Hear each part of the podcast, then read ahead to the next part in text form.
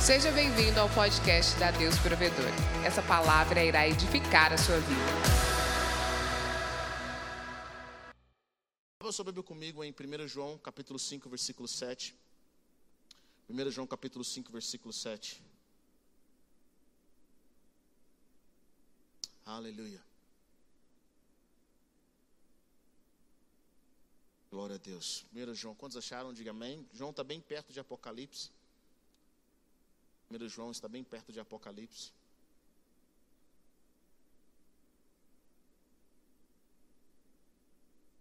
Diz o seguinte, nessa versão bíblica da, da Bíblia Almeida Strong, fala o seguinte: Pois há três que dão testemunho no céu: o Pai, a Palavra e o Espírito Santo, e estes três são uns.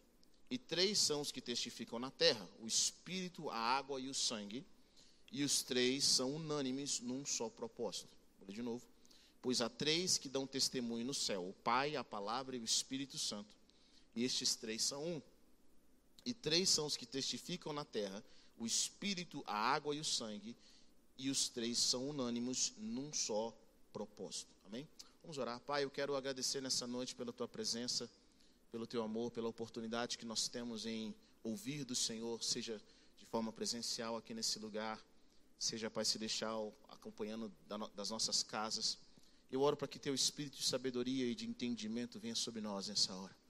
Eu oro para que a manifestação do reino de Deus esteja sobre os nossos corações, que os anjos de Deus se movam a nosso favor, Pai.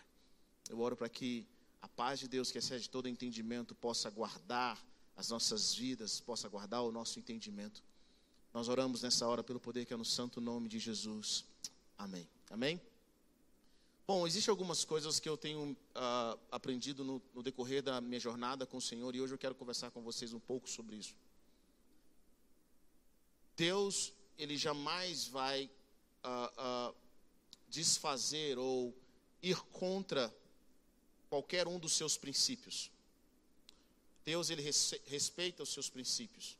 A Bíblia fala algo bem interessante em 1 João, que fala que o Espírito, a palavra, Deus, o Pai, a palavra e o Espírito, eles são um, eles testificam. Deus trabalha no nível no qual, se nós, o nosso nível em Deus cresce, à medida que nós vamos desenvolvendo essas outras áreas da nossa vida, o nosso relacionamento com a Trindade. Que isso, Weber? Quando o Senhor Jesus fala, fala para os seus discípulos, vão pelo mundo e batize-os no nome do Pai, do Filho e do Espírito Santo. Jesus está mostrando um princípio de amadurecimento e crescimento no reino de Deus. Na minha Bíblia fala imergindo-os na realidade do Pai, na realidade do Filho na realidade do Espírito. A nossa vida com o Senhor é um, é, um, é, um, é um constante crescimento. Quando nós caminhamos com Deus, nós estamos sempre avançando, nós estamos sempre crescendo. E é engraçado porque quando eu recebi Jesus, eu me apaixonei por Jesus, e chega um momento em que Jesus começa a me empurrar para o Espírito Santo. Ele começa a me levar a caminhar cada vez mais com o Espírito Santo e a entender como o Espírito Santo funciona. E quando eu caminho com o Espírito Santo, o Espírito Santo também me empurra para Jesus. E depois Jesus me empurra para o Pai. É assim que funciona. Você é imergido na realidade do Filho, na realidade, na realidade do Pai, na realidade do Filho e na realidade do Espírito Santo. Muitos de nós não estamos avançando no nosso conhecimento de Deus eu quero que você entenda isso, porque nós estamos focados em um aspecto só de quem Deus é. Está comigo ou não? Nós estamos focados, nós simplesmente paramos em uma parte da Trindade e não queremos nos mover para outra área de Deus. Nós simplesmente estamos focados naquilo que nós julgamos ser a grande resposta para todas as coisas.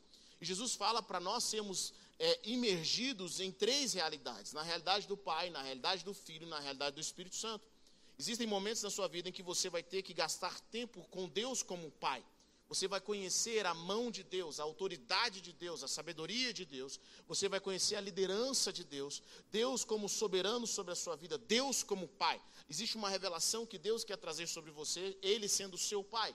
Mas o próprio Deus vai chegar um momento em que você não vai desenvolver muito nele, até que você seja, até que você conheça um pouco mais do Filho. Vocês estão comigo ou não? Até que você desenvolva o seu relacionamento com o filho, porque o próprio pai vai falar: daqui você não pode me conhecer mais, a não ser que você conheça esse tanto do filho. E aí você vai para o filho, você vai desenvolver o seu relacionamento com o filho, você vai amar o Senhor Jesus e vai entender que o Pai deu todas as coisas para Jesus, que o nome dele está acima de todo o nome, que o Pai ama o Senhor, que toda a língua confessará e todo o joelho dobrará, sabe? Tudo, todos vão dizer que Jesus Cristo é o Senhor, e aí você começa a ter a revelação do filho. E sabe o que o filho vai fazer? Ele vai te levar para o Espírito. Ele vai te mostrar a função do Espírito ele vai te, te, ensinar como caminhar com o Espírito Santo. Você vai aprender a ouvir do Espírito Santo, vai aprender a ter a direção do Espírito Santo, mas vai chegar um momento no seu relacionamento com o Espírito que você não pode crescer tanto, porque você precisa conhecer um pouco mais do Filho. E aí você vai voltar para o Filho. E aí você vai conhecer um pouco mais o Filho vai ficar maravilhado, Jesus, eu te amo, eu quero estar com o Senhor, eu, aquele todo relacionamento. E aí vai parar um pouco o filho vai falar: Não posso te revelar mais, porque agora você precisa conhecer um pouco mais do pai. E assim nós vamos viver a nossa vida cristã. Imagina na realidade do Pai, do Filho e do Espírito Santo. Deus sempre vai trabalhar em concordância com esses três. Ele sempre vai estar em alinhamento com esses três. São diferentes aspectos. E o que, que eu aprendi com isso? Tempo de igreja não nos garante que nós vamos conhecer os aspectos diferentes da Trindade. Está comigo ou não? Sabe, eu descobri algo quando eu fui para os Estados Unidos, apesar de ter nascido lá. Se eu passasse um ano, ou 10, ou 20, ou 30 anos nos Estados Unidos, eu ficaria sem aprender inglês se eu não entrasse numa escola. Porque o crescimento no reino de Deus precisa ser intencional. Existem algumas formas de crescimento. Existe aquela forma intencional, que aquelas pessoas que são intencionais em crescer e conhecer a Deus, elas desenvolvem de forma sobrenatural. E existem pessoas que crescem de forma circunstancial. O que, que é isso, Heber? Você não quis estar naquela circunstância, mas foi colocado ali. E aquela circunstância te desenvolveu. Aquela circunstância te amadureceu, você querendo ou não.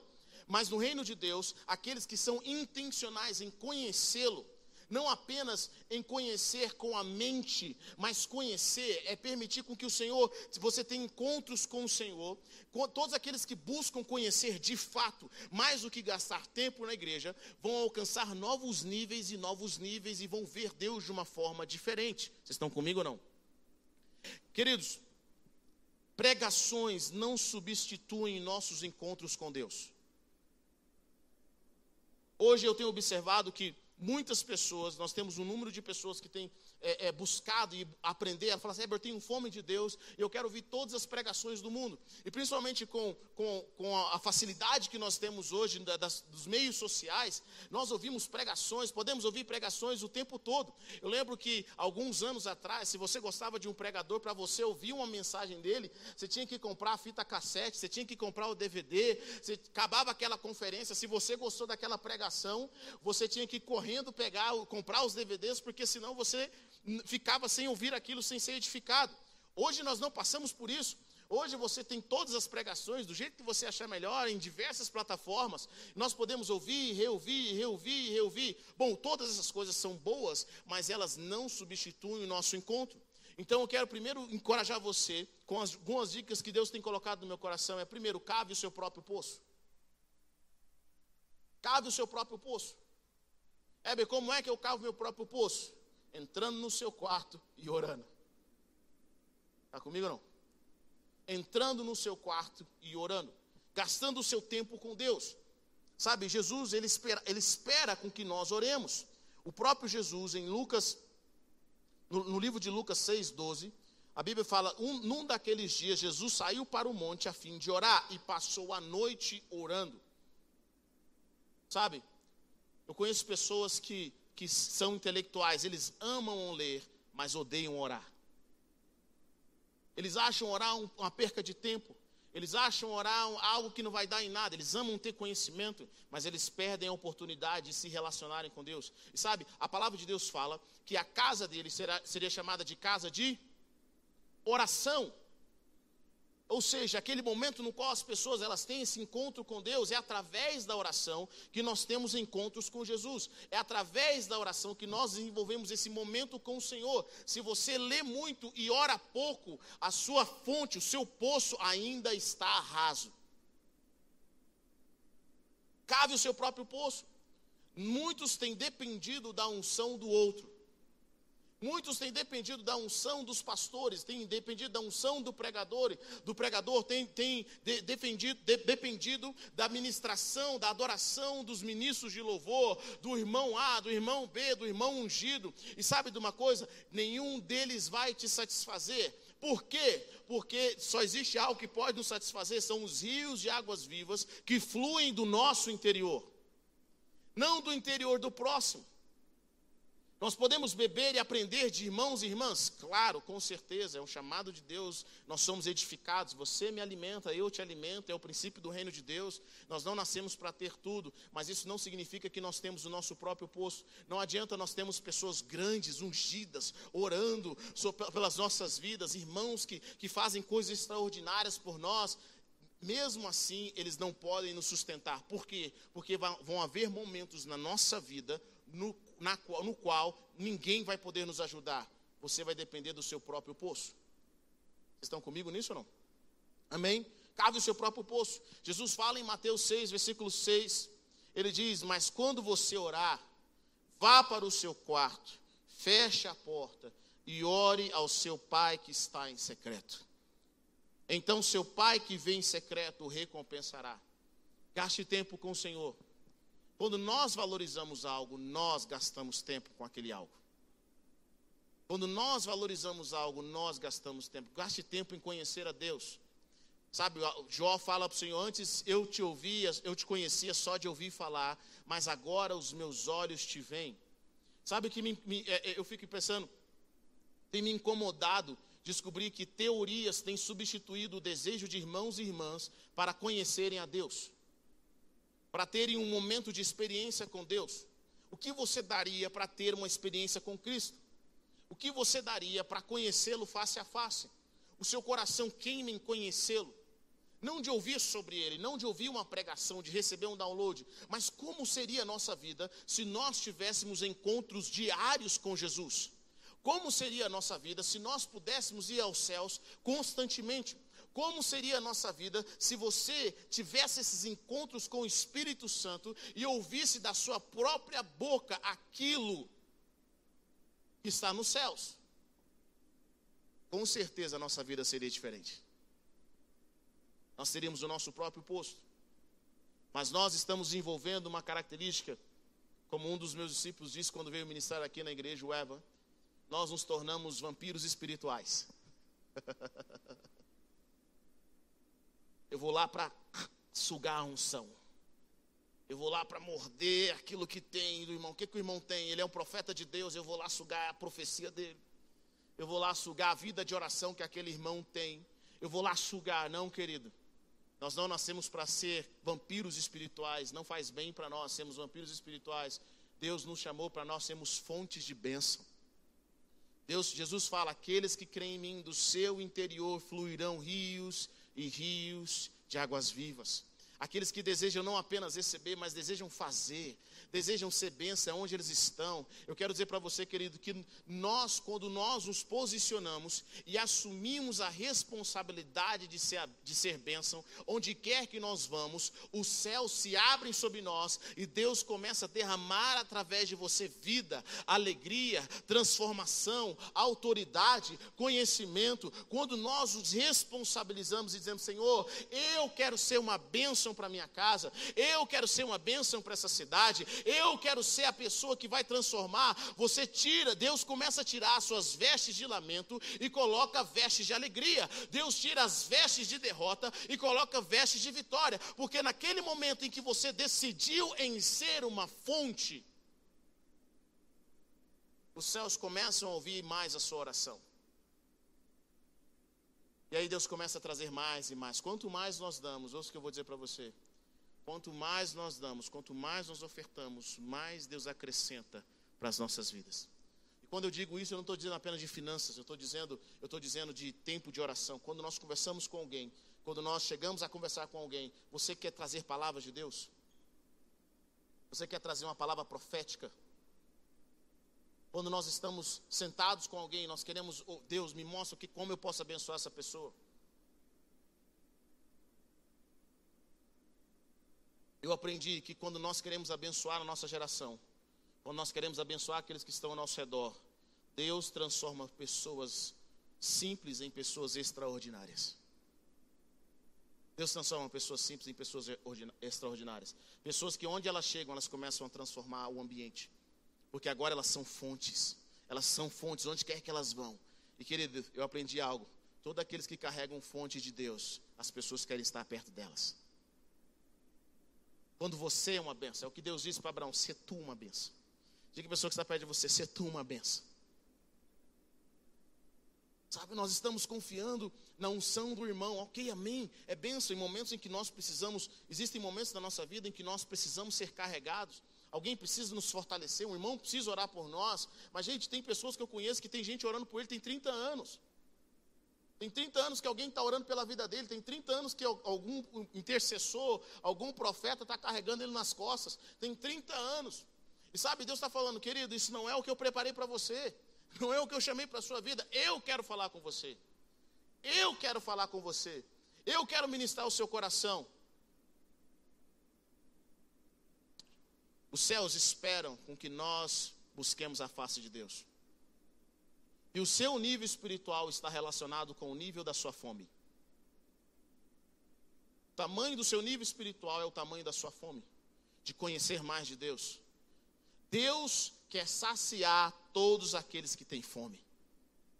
Eu observo nessa jornada cristã, cristãos que, que, que de alguma forma Deus tem, vai fazer coisas extraordinárias na vida deles. Como que você sabe, Heber? Pelo nível de fome deles, pelo nível de entrega, pelo nível de busca.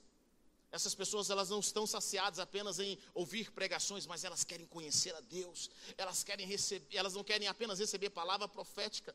Elas querem, elas querem aprender a ouvir de Deus, não só para elas, mas para a família delas. Sabe, eu amo profetas, eu amo o que Deus faz através da vida de profetas, homens e mulheres. Mas para mim, mais do que eles entregarem uma profecia, eles me ensinarem como ouvir da forma como eles ouvem. A gente sempre comenta tem pessoas que eu vejo Deus usando de forma profética, mas quando eu converso com alguém, eu quero entender como funciona. O que, que ele tem que eu não tenho? Que Deus pode adicionar. Eu posso, que ele, alguma chave que ele vai conversar. Às vezes, quando você conversa com homens e mulheres de Deus, você tem que aprender a fazer perguntas. O que, que como que ele cavou esse poço? Quais foram as etapas? Como eu posso cavar esse mesmo poço na minha casa? Como eu posso desenvolver essa vida de oração, essa vida de bênção? Em abençoar pessoas, em abençoar a minha família. Os céus esperam com que nós oramos. Os céus esperam que nós busquemos. Deus anda em alinhamento com a Sua palavra e Ele anda em alinhamento com o Espírito. O Pai anda em alinhamento com a palavra e Ele anda em alinhamento com o Espírito. Eles não vão lutar entre si para te abençoar. Deus não vai negar os princípios. E uma das coisas que eu tenho observado é: pessoas estão pedindo para Deus abençoar aquilo que a sabedoria amaldiçoou. Nós queremos que Deus abençoe algo que a própria sabedoria diz não vai dar certo. E Deus me criou para que isso não dê certo. E quando nós não abraçamos o espírito de sabedoria, porque nós pensamos que Deus, o milagre é contra a sabedoria, deixa eu falar, o milagre nunca é contra a sabedoria. Deus nunca vai ficar fazendo milagres para você continuar caminhando de forma tola. É por isso que o desejo de Deus é sempre nos empurrar para, primeiro, para termos uma vida com Ele. Vai chegar um momento daqueles que dependem de oração dos outros, daqueles que dependem da fé dos outros, em que nenhuma fé vai servir mais. Nenhuma oração vai ser forte o suficiente. Nenhum grande homem, nenhuma palavra vai ser forte o suficiente. Sabe por que não vai ser forte o suficiente? Porque é Deus fechando as torneiras para que nós aprendamos, aprendamos a cavar o nosso próprio poço. Nós aprendamos a comprar o nosso próprio óleo. Óleo fala de unção, óleo fala de presença. E nos dias que estão por vir, nos dias que nós estamos enfrentando, são dias em que se você não tiver o seu óleo, você fica pelo caminho. Está comigo ou não? Eu podia te encorajar nessa noite a depender da oração forte da igreja a depender da campanha dos pastores. Pegar o nosso óleo ungido que nós estamos vendendo por 50 reais e ungir a sua casa e seus problemas vão acabar. Não vai resolver nada. Isso é mentira. Não vai resolver nada. Porque o óleo, Deixa eu falar para você, querido, o óleo somos nós que compramos. E esse óleo divino não se compra com dinheiro. Esse óleo divino se compra com jejum, com oração, com tempo na palavra de Deus, em momentos em que você vai gastar no seu quarto. Esse óleo divino não se compra, querido, fazendo campanhas de 21 dias, de 30 dias, no sentido de vou para Deus resolver esse meu problema. Não, esse óleo, ele se compra com a sua fome, com o seu empenho.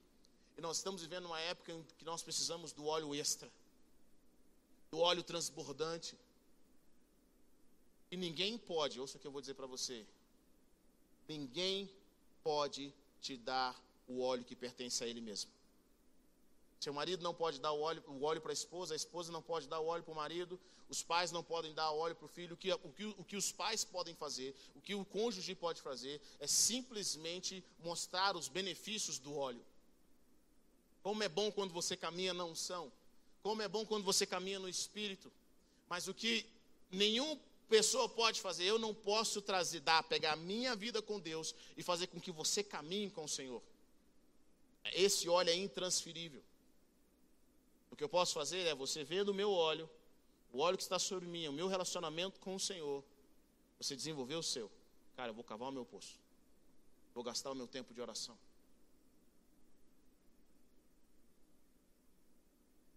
E esses momentos começam no nosso quarto, quando ninguém nos vê começam longe da plateia. Mas sabe de uma coisa? Sua vida com Deus no seu quarto, quando você começar a gastar tempo com Ele lá, vai ser impossível as pessoas não notarem que você esteve com Jesus. É impossível. Quando você gasta tempo com a presença de Deus, quando você gasta tempo com a presença, sabe? Pai, eu amo a tua presença. Deus, eu entro na tua presença, eu amo a tua presença. Deixa eu explicar algo para você. Gastar tempo com o pastor da igreja não é gastar tempo na presença. Trabalhar na igreja não é gastar tempo com a presença. Pelo contrário, eu vejo muitos pastores, muitos líderes, muitos irmãos que trabalham na igreja, eles são os caras mais carnais que eu conheço. São as pessoas mais desviadas que eu conheço. Os escândalos que estão tendo na igreja só provam que quem é, a, é muitas pessoas que estão no púlpito, que seguram o microfone ou que são famosos, elas são famosos para o homem, mas elas não estão prestando para Deus. Porque elas não gastam tempo com o Senhor. É o que eu mais vejo. Eu vi um, um apóstolo falando uma vez, ele falou assim, cara, eu vou pregar em conferências e, eu, e, a, e as conferências mais pesadas espiritualmente são conferências de pastores. Porque as pessoas acham que gastando tempo na igreja, servindo na igreja, fazendo isso, fazendo aquilo, elas estão gastando tempo com Jesus e elas não estão gastando tempo com Jesus. Elas não estão cavando o poço. O poço que elas cavam é no quarto. O poço que elas cavam é em casa. Qual é o primeiro lugar de adoração? Na sua casa. No seu quarto. O seu tempo com o Senhor, o seu tempo com a palavra do Senhor. E Jesus tinha esse momento. Mesmo Jesus sendo Deus, ele ia para o monte orar.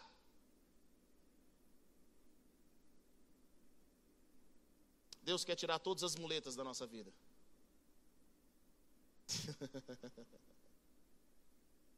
Ele quer tirar todas as muletas. Esse é um tempo que nós estamos vivendo.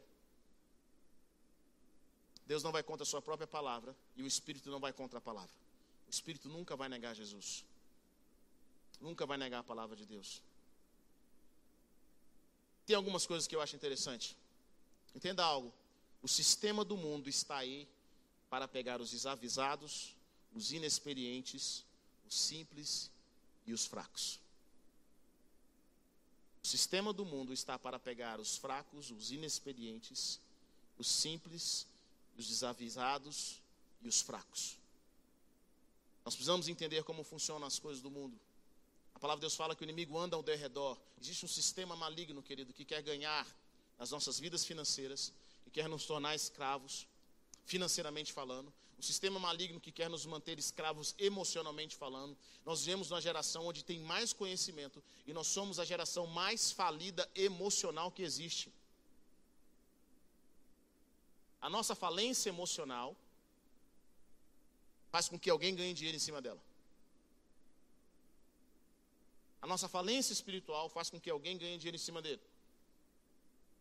Se você não quer ser vítima, busque conhecimento e sabedoria. Se nós não queremos ser vítimas do sistema do mundo, nós temos que aprender a pensar como Deus pensa, a nos movimentar como Deus se movimenta, a pedir a Deus que passemos pelo processo.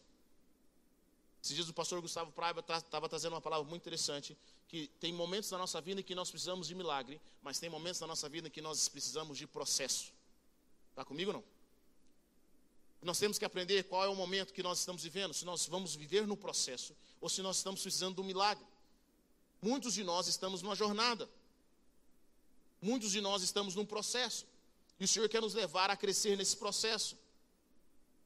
A Bíblia diz algo interessante também que eu quero compartilhar com vocês. Algumas pessoas têm confundido isso. Deus não nos deu o espírito de covardia.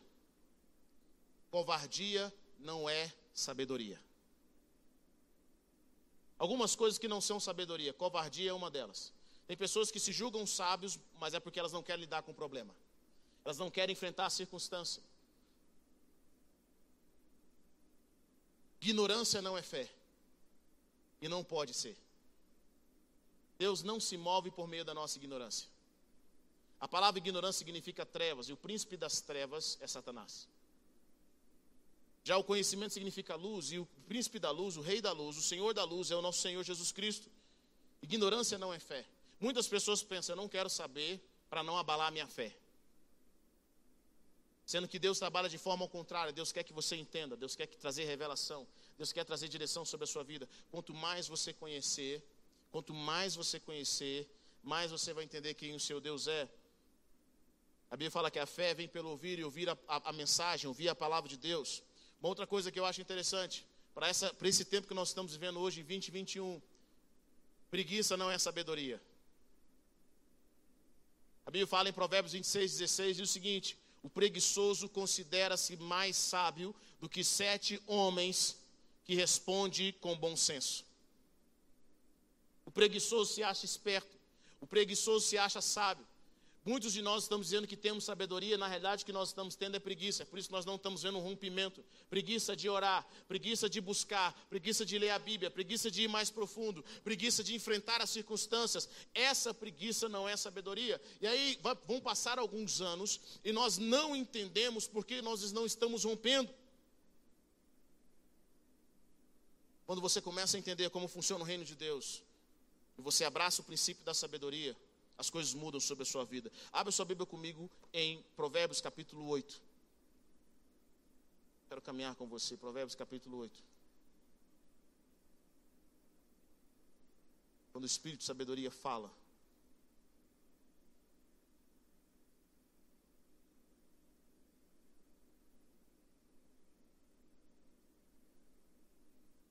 Versículo 12 diz o seguinte: Eu, a sabedoria, moro junto com a prudência e retém o conhecimento e a discrição. O temor ao Senhor é odiar o mal. Odeio o orgulho e a arrogância, os caminhos do mal e o discurso duplicado. Bom é o meu conselho. Eu sou o entendimento e meu é o poder. Por mim o rei impera e os príncipes fazem leis justas. Por mim os príncipes governam e também os nobres e todos os legisladores da terra amo aqueles que me amam, e aqueles que me buscam me acharão. Riquezas e honra a mim pertencem, duradoura prosperidade e retidão. Meu fruto é melhor que o ouro, e o ouro que ofereço é melhor que a fina prata. Sigo o curso da retidão ao lado dos caminhos de justiça, concedendo riqueza aos que me amam e enchendo os seus tesouros. Versículo 22. Adonai me criou como início de seu caminho, o primeiro de suas obras mais antigas. Olha, a sabedoria está dizendo o seguinte: aqueles que me amam me acharão, aqueles que me buscam me acharão. Hoje eu tenho percebido que a maioria dos problemas que nós enfrentamos é um problema de sabedoria, é um problema de conhecimento. Nós casamos sem instrução, estamos construindo uma família achando que só porque nós casamos na igreja tudo vai dar certo. Nós abrimos negócios sem buscar instruções. Nós desenvolvemos relacionamentos sem buscar instruções que começam principalmente através da palavra de Deus. A maioria dos nossos problemas não são problemas espirituais, são problemas de sabedoria. São problemas de sabedoria. Eu venho falando isso. Quando é que nós buscamos sabedoria? Na maioria das vezes, quando já é tarde. Nós buscamos conhecimento quando já é tarde. Buscamos conhecimento sobre nós quando já é tarde, quando já está doendo, quando já não tem solução. Qual é o melhor tempo de você investir na sua família? Agora, se você não estiver em dor. O melhor tempo de investir na sua vida espiritual? Agora. Porque vai chegar um dia em que as pessoas vão querer investir, elas não vão ter forças. E o Senhor está falando conosco agora, querido, busque agora. Busque sabedoria. Reino de Deus é buscar sabedoria também. O reino de Deus é buscar conhecimento, é você gastar tempo com o Senhor. Busque sabedoria, busque conhecimento, vá atrás dessas coisas, aprenda como funciona o mundo. Deus quer começar a trazer revelação. O apóstolo da, na palavra de Deus fala uma das cartas diz o seguinte: aqueles que, que têm falta de sabedoria, não deixe de pedir ao Senhor, porque Deus dá sabedoria de forma deliberada. Deus quer te dar sabedoria. E a pergunta que eu tenho feito é: como é, qual, quanto, qual, quanto você tem gastado em tempo e intenção em buscar buscar sabedoria para viver dias melhores, para trazer a sua família, para trazer aqueles que estão ao seu lado para o sucesso, em todas as áreas. Busque sabedoria para aquilo que você está construindo. Busque entendimento, está na palavra de Deus. E a sabedoria fala algo bem interessante em Provérbios, capítulo, capítulo 1. Ela fala o seguinte: Pois a inconstância dos inexperientes os matará e a falsa segurança dos tolos o destruirá. Mas quem me ouvir viverá em segurança e estará tranquilo, sem temer o mal. A inconstância dos inexperientes os matará. Aqueles que começam e nunca terminam. Aqueles que estão sempre inexperientes. Qual é a promessa de Deus para os inexperientes que são inconstantes? Morte. aqueles que não têm conhecimento, vivem a falsa segurança, falsa segurança dos tolos, destruição. Mas a palavra de Deus fala: aquele que me ouvir viverá em segurança. Aquele que me ouvir, você quer viver em segurança? Quantos querem viver em segurança? Quantos querem viver em prosperidade? Quantos querem viver em crescimento? Então ouça a sabedoria. Gaste seu tempo. Eu gosto do que a palavra de Deus fala, a própria sabedoria diz: eu sou mais valiosa do que o ouro. Eu sou mais valiosa do que a prata. Mais do que buscar dinheiro, querido. Eu vejo uma geração que todo mundo quer ser rico e famoso. Eu vejo pessoas que são ricas e são famosas, mas não são sábias. Porque nem sempre uma coisa está atrelada à outra. Pessoas que conseguiram a fama. Entenda algo. A nossa vida de falsidade nas redes sociais não vai nos prevenir de uma destruição real dentro de casa.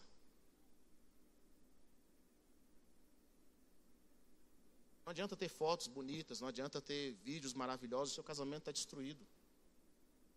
A rede social não vai te salvar. É por isso que nós estamos vendo a geração hoje que aquele casal lindo, várias pessoas torcendo, hashtag chipa, chipando fulano. Volta fulano, volta fulano com fulana. Casal maravilhoso, casal maravilhoso das redes sociais. Mas em casa a destruição já estava há muito tempo. Sabe o que vai te salvar dentro de casa? Sabedoria, humildade, quebrantamento. Buscar conselho. Nós estamos vendo uma geração que o real não está funcionando. Porque nós não temos o mínimo de conhecimento, o mínimo de sabedoria, o mínimo de encontro com o Senhor. Nós estamos construindo algo, querido, o Senhor quer que você construa com sabedoria. O Senhor quer que você construa sobre a rocha e não sobre a areia. Deus quer que você construa não para que as pessoas vejam. Deus quer que você construa para que você possa se desfrutar e falar: o que eu tenho construído vai durar para sempre. Vai ser bem sucedido. Eu amo história. E uma das coisas que história me ensina é E os que são ricos e famosos hoje, a maioria das vezes, ninguém os conhecerá amanhã. É em vão. Palavra de Deus fala sobre correr atrás do vento. Muitas vezes nós estamos correndo atrás do vento. Correndo atrás de algo que não vai realmente nos satisfazer. Algo que realmente não é sólido, não vai ser para sempre. O Senhor está falando, aqueles que me ouvem, a sabedoria diz, aqueles que me ouvem serão prósperos. Ele fala o seguinte, versículo 18: riquezas e honra a mim pertence, duradoura prosperidade e retidão. Então hoje eu quero te encorajar a algo profundo no Senhor. Quero te encorajar a cavar o seu próprio poço. Uma das coisas que diferenciou o protestantismo foi a capacidade de nós termos em nossas mãos a Bíblia. Está toda uma olhada. A palavra de Deus. Isso daqui vai antes de qualquer pregação. É ela que você tem que gastar dia e noite pra, com a sua vida. Nós devemos ter a palavra de Deus não para pregar para os outros. Nós estudamos a palavra de Deus não para mostrar que nós temos conhecimento. Nós devemos estudar e ler a palavra de Deus porque nós queremos conhecer a Deus e ter dias melhores. Porque o temor do Senhor é o princípio da sabedoria, é o princípio do conhecimento. Quanto mais tempo eu gasto com Deus, mais eu sou modificado. Quanto mais tempo eu gasto com essa palavra, mais eu entendo que tem coisas na minha vida que precisam ser acertadas. Mais eu começo a ver as pessoas de uma forma diferente. Eu acho interessante que um dos, um dos requisitos que o Senhor fala para quando o povo de Israel quisesse ter rei, ele diz o seguinte: olha, quando vocês tiverem um rei, prepare uma cópia para ele, para que ele estude todos os dias.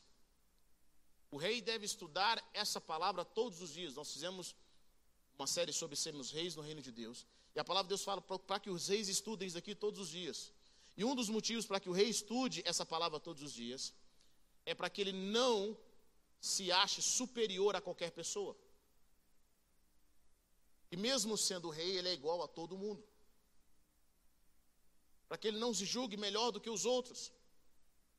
Quando você gasta tempo com a palavra, quando você gasta tempo com o Senhor, quando você gasta tempo buscando fazer aquilo que Deus quer que você faça, a sua vida não é mais a mesma. Olha, meu irmão, minha irmã, nós só temos uma vida. Uma vida. Nossos anos não voltam. Uns de vocês acham que vocês estão novos, mas vocês não estão novos. Cada ano que passa, o ano do meu nascimento fica mais distante. Esses dias nós fomos ministrar em São Paulo. E uma irmã falou para nós, nós estávamos no meio de pessoas mais jovens, uma menina falou para nós o seguinte: Pastor, deve ser muito bom vir aqui ministrar para nós, né? Vocês lembram do tempo da juventude de vocês? Minha esposa ficou tão chateada mas falando, meu bem, eu sou nova, eu sou, eu sou gatinha.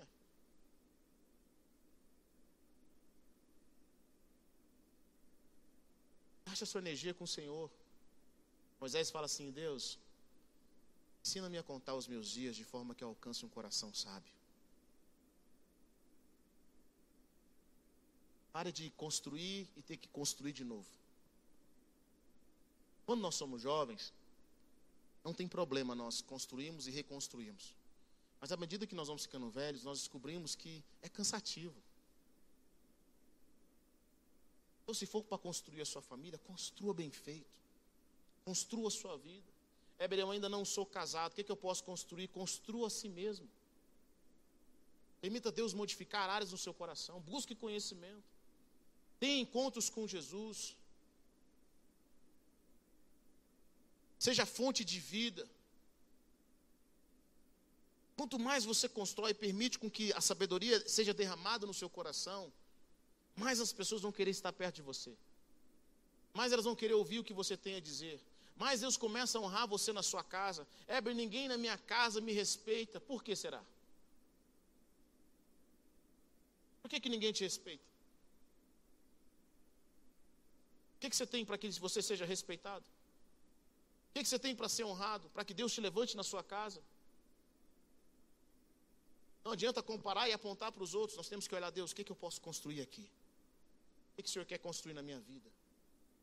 Eu quero abraçar os encontros com o Senhor. Eu quero ter momentos com o Senhor. Querido, nada é mais bonito do que um homem e uma mulher cheia de Deus. Mas nada é mais feio do que uma pessoa cheia de religiosidade. O que é o religioso? Ele sabe a Bíblia de có e salteado. Ele fala bem. Até para falar do reino de Deus, ele dá uma entonada na voz. Eu tenho medo de gente que entona a voz, sabe? Porque, queridos, eu quero dizer para você agora que a presença de Deus está aqui nessa noite. Eu tenho medo dessas pessoas. O religioso é aquele que sabe, ele não vive. Deixa eu falar algo para você. Teve uma das coisas que meu pai, meu pai sempre me ensinou algo em Deus, ele me ensinou a buscar vida, vida de Deus. Quando você vai a algum lugar, quando você vai a um prédio, quando você vê um culto, ele, ele sempre me ensinou a ver a vida de Deus. Não o que as pessoas estão falando, mas a vida que está fluindo daquilo ali. Eu, eu tô, você vai em muitos lugares em que está tá tendo uma barulheira no louvor, está tendo uma pre, pre, pregações bonitas, mas não tem vida. A vida não flui. Pessoas que têm dons maravilhosos, querido, revela até o nome da sua tataravó. Mas quando você vai conversar com ele, a última coisa que você vê é Jesus. Você não consegue ver Jesus na pessoa. Uma das coisas que me interessa, eu vejo que pessoas que amam o Senhor também interessam, elas querem ver Jesus na, naquela pessoa. Elas querem ver Jesus. Elas querem olhar para aquela pessoa e ver Jesus. A vida de oração dela, ela, ela, ela conta, a sua vida de oração conta. A sua vida de palavra, a sua vida de busca pela presença de Deus conta. O jeito que você olha, o jeito que você fala, o jeito que você ouve, vai te denunciar se você está caminhando com Jesus ou não. Não adianta ter teologia e ter conhecimento na sua cabeça. Fulano que orou para você, você é conhecido. Uma das coisas que eu mais tenho visto é pessoas que ele conhece o, profeta tal, conhece o pregador famoso tal, conhece o pregador internacional, ele já viu esse livro, ele já leu esse daqui, mas a vida dele não fala, ele não cavou nenhum poço. Ele vive da fama dos outros. E você consegue perceber isso na vida dos irmãos, você consegue perceber na vida daqueles que caminham com o Senhor. Por quê? Porque quando você caminha com Jesus e você tem encontros com Jesus, é impossível com que o aroma de Jesus não esteja com você. É impossível, o perfume dele conta. Meu pai notou que eu, quando eu me tornei um filho diferente na minha adolescência, é porque eu comecei a caminhar com Jesus. É impossível, eles sabem que eu caminhei com Jesus. O fruto do Espírito fala quem você é. E aí eu sempre aprendi a ver a vida do Senhor. E um dia eu estava lendo um dos livros nós estudamos na nossa, nossa classe ministerial na igreja. O livro chama Generais de Deus, conta a história da Maria Woodwood Ether. Essa Maria Woodwood, ela foi uma mulher na década de 40 nos Estados Unidos, em que ela carregava tanto a presença de Deus, em que as pessoas elas entravam em transe. Mais que você ache que isso seja uma palavra espírita, é uma palavra bíblica. Pedro entrou em transe. O que, é o transe? É aquela pessoa que ela, ela, o corpo dela de alguma forma paralisa, mas as funções espirituais dela estão sempre elas estão atentas. Pedro tem um transe. As pessoas entravam nesse transe, elas entravam no reino espiritual. Algumas pessoas entravam em transe por semanas. Era uma mulher que carregava muita presença de cura, de libertação, de encontros com o Senhor. E uma das histórias que mais me chamou a atenção foi onde eu descobri, ouça o que eu vou dizer. E o que mais tem levado gente para o inferno é a religião.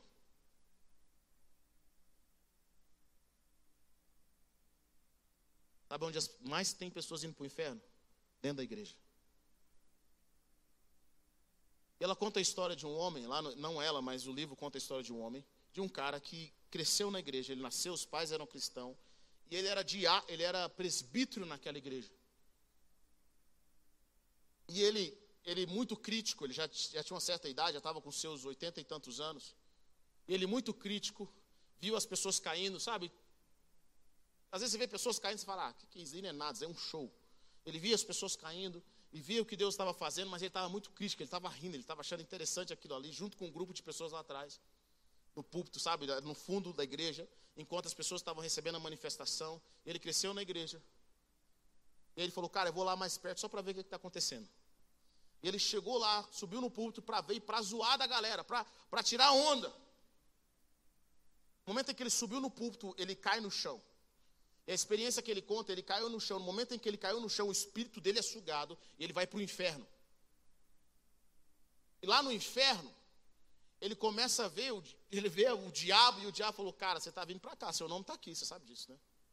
Ele, ele tem encontros com o diabo, o diabo fala para ele, cara, olha, mostra o inferno para ele, ele desesperado, desesperado, desesperado, perguntando, Deus me ajuda. Ele falou assim, e ele via pessoas que não tinham a marca, que não tinham a marca dos céus. Esse cara, gente, eu, quando eu li isso pela primeira vez, eu falei, cara, eu tenho que tomar cuidado. Porque tem pessoas com títulos na igreja, título de pastor, título de líder de louvor, que estão indo para o inferno. Elas estão indo para o inferno. Elas não têm um encontro com o Senhor, a vida delas não foram transformadas. Elas conhecem Deus aqui, mas não conhecem Deus aqui, e elas não têm a, a prática do reino de Deus. Querido, se você não tiver o selo do Espírito, você não entra. E não adianta o pastor te ungir e ser seu amigo. Não adianta as pessoas te mimarem. Só o encontro com Deus pode fazer com que você tenha acesso. Vocês estão entendendo o que eu estou dizendo ou não? Esses três testificam. E esse senhor, quando ele se levanta do transe, ele vai, no, ele vai chorando no altar, pede perdão a Deus. Cara, depois de uma experiência dessa, até eu, sem brincadeira, viu? E quando faz o apelo, ele aceita Jesus. 80 anos dentro de uma igreja, presbítero, não salvo.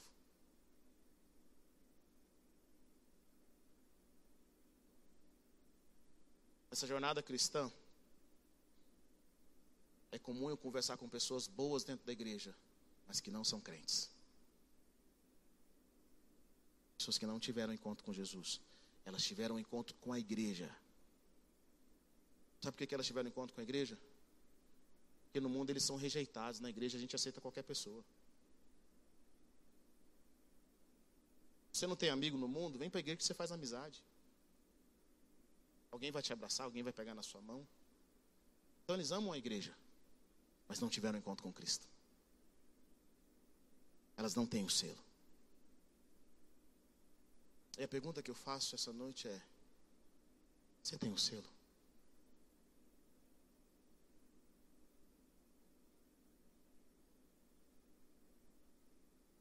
Você tem um selo? A sua fome, a sua sede, você tem um selo?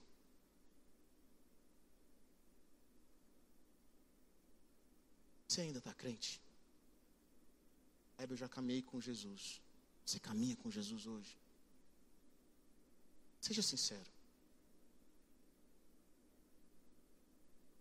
Seja honesto. Você ainda quer fazer a vontade de Deus? Você ainda quer caminhar com Ele?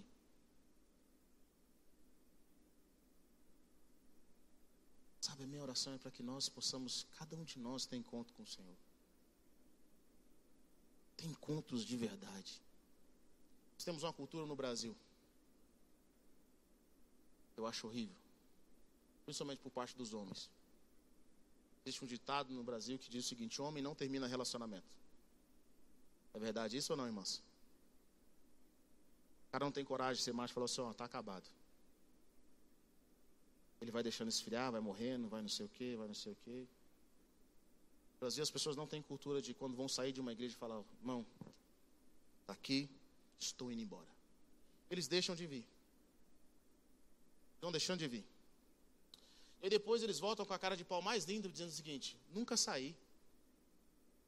É o, é o marido que foi comprar um cigarro, deixou a família 40 anos depois, ele volta assim: Achei o cigarro.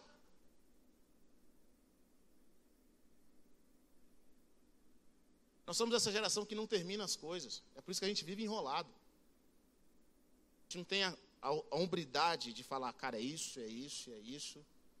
Deus abençoe você. E tchau. Ou eu estou chateado com isso. Vou resolver esse problema e tchau. Não gosto de você, vai doer no seu coração, eu fico triste também. Não queria te machucar. Mas é isso botar um fim aqui. Essa nossa cultura nós não temos. você faz, você é fora da cultura. A maioria das pessoas, elas não tem essa cultura de terminar. Quero mais namorar com essa pessoa, é isso daqui, vamos botar um ponto final. A gente tem medo, a gente bota uma vírgula. Não, vamos ver, quem sabe no futuro, né? Nós fazemos isso em todos os lugares. Nós fazemos isso nos nossos relacionamentos. Nós fazemos isso na igreja. É uma cultura que eu vejo na igreja. E eu acho engraçado isso, porque nós, essa cultura nossa não é só fazer isso na igreja, como nós ainda achamos ruim porque as pessoas não estão nos honrando. É o pai que sai de casa, fica 40 anos fora, volta que até a autoridade que ele achou que tinha com os filhos e acha ruim porque os filhos não o respeitam. Nós achamos ruim. Esse menino me respeita? Só porque eu fui comprar um cigarro, fiquei 30 anos fora? Nós não aprendemos a reconstruir, a construir confiança. Nós fazemos isso na igreja, nós fazemos isso nos relacionamentos, nós fazemos isso com as nossas amizades. Mas o pior de tudo não é fazer isso com a igreja, para mim, ou com as pessoas, apesar que tudo isso é ruim. Mas nós fazemos isso com Deus. É por isso que um alto nível de pessoas estão desviadas, estão mortas, elas não querem admitir. E a cura do céu só vai vir quando você falar: Eu preciso de ajuda. Eu preciso de ajuda. Deus me leva de volta. Me ajuda.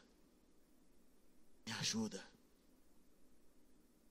Quando nós fazemos isso e reconhecemos onde nós estamos, os céus se movem, os céus respondem a um coração contrito e quebrantado. Os céus começam a se mover a seu favor. Como estão entendendo o que eu estou dizendo aqui?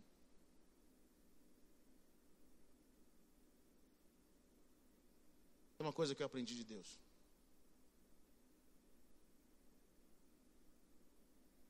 Com relação ao perdão e relacionamento com Deus. Deus não faz drama, tá? Deus não faz chantagem. É engraçado observar pessoas que ganham tudo na chantagem, é não é? Vocês não conhecem ninguém? Vocês não têm irmão mais novo?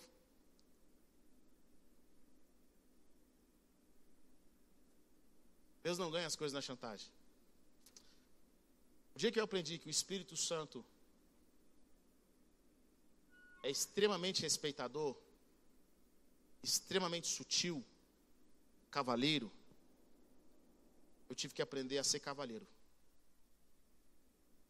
O Espírito Santo é o seguinte: ele fala com você, você não responde.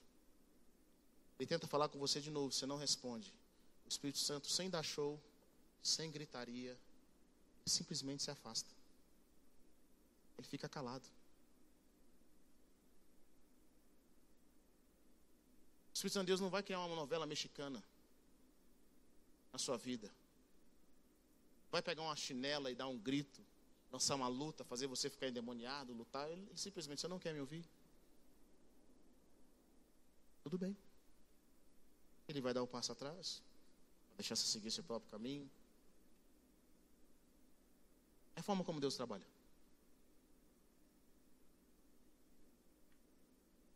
Deus não vai forçar nenhum relacionamento com a gente. Isso para mim que é perigoso.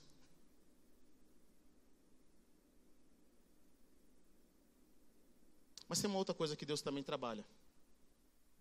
Toda vez que nós pedimos perdão a Deus, nós nos arrependemos, Deus também não faz drama. Deus não vai falar para você assim: ah, agora você quer, né? Agora você quer o que não quero te perdoar. Está guardado aqui. Eu não esqueci, não. Você vai ter que pagar um grande preço para receber o meu perdão. Você vai ter que beijar muito a minha mão. Vai ter que fazer bastante adoração, dar bastante oferta. Para eu te perdoar, para eu mudar a sua vida. Deus não trabalha com isso. O dia que você fala assim, Deus, me ajuda, me perdoa, fiz besteira, e seguir meu próprio caminho. Deus falou, oh, meu filho, eu ainda te amo, sempre te amei. E você já estava perdoado. Mas esse perdão só foi concretizado porque você pediu. Vem cá, eu quero ter prazer em mudar a sua vida. tem prazer em colocar no seu novo caminho. Esse é o coração de Deus. Deus não tem drama.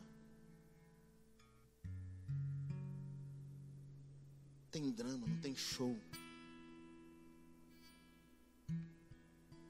É por isso que rejeitar Jesus é um, é um pecado tão grave. Quem crê está salvo, quem não crê já está condenado. Que é tão simples e tão fácil. Que ainda que você não tenha o seu juízo mental, você consegue fazer. É tão simples e tão fácil.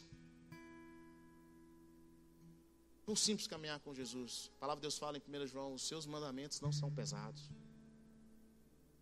Deus é leve, gente. O que a pessoa está perto de você? Deus é leve. Não é bom estar perto de pessoas leves? Deus é leve. Caminhar com Ele é leve. Pesado é a religiosidade. o religioso é pesado, é canseira. Ou coisa ruim andar com religioso. Não tem paciência. Mas Deus é leve. Muito leve. Muito amoroso.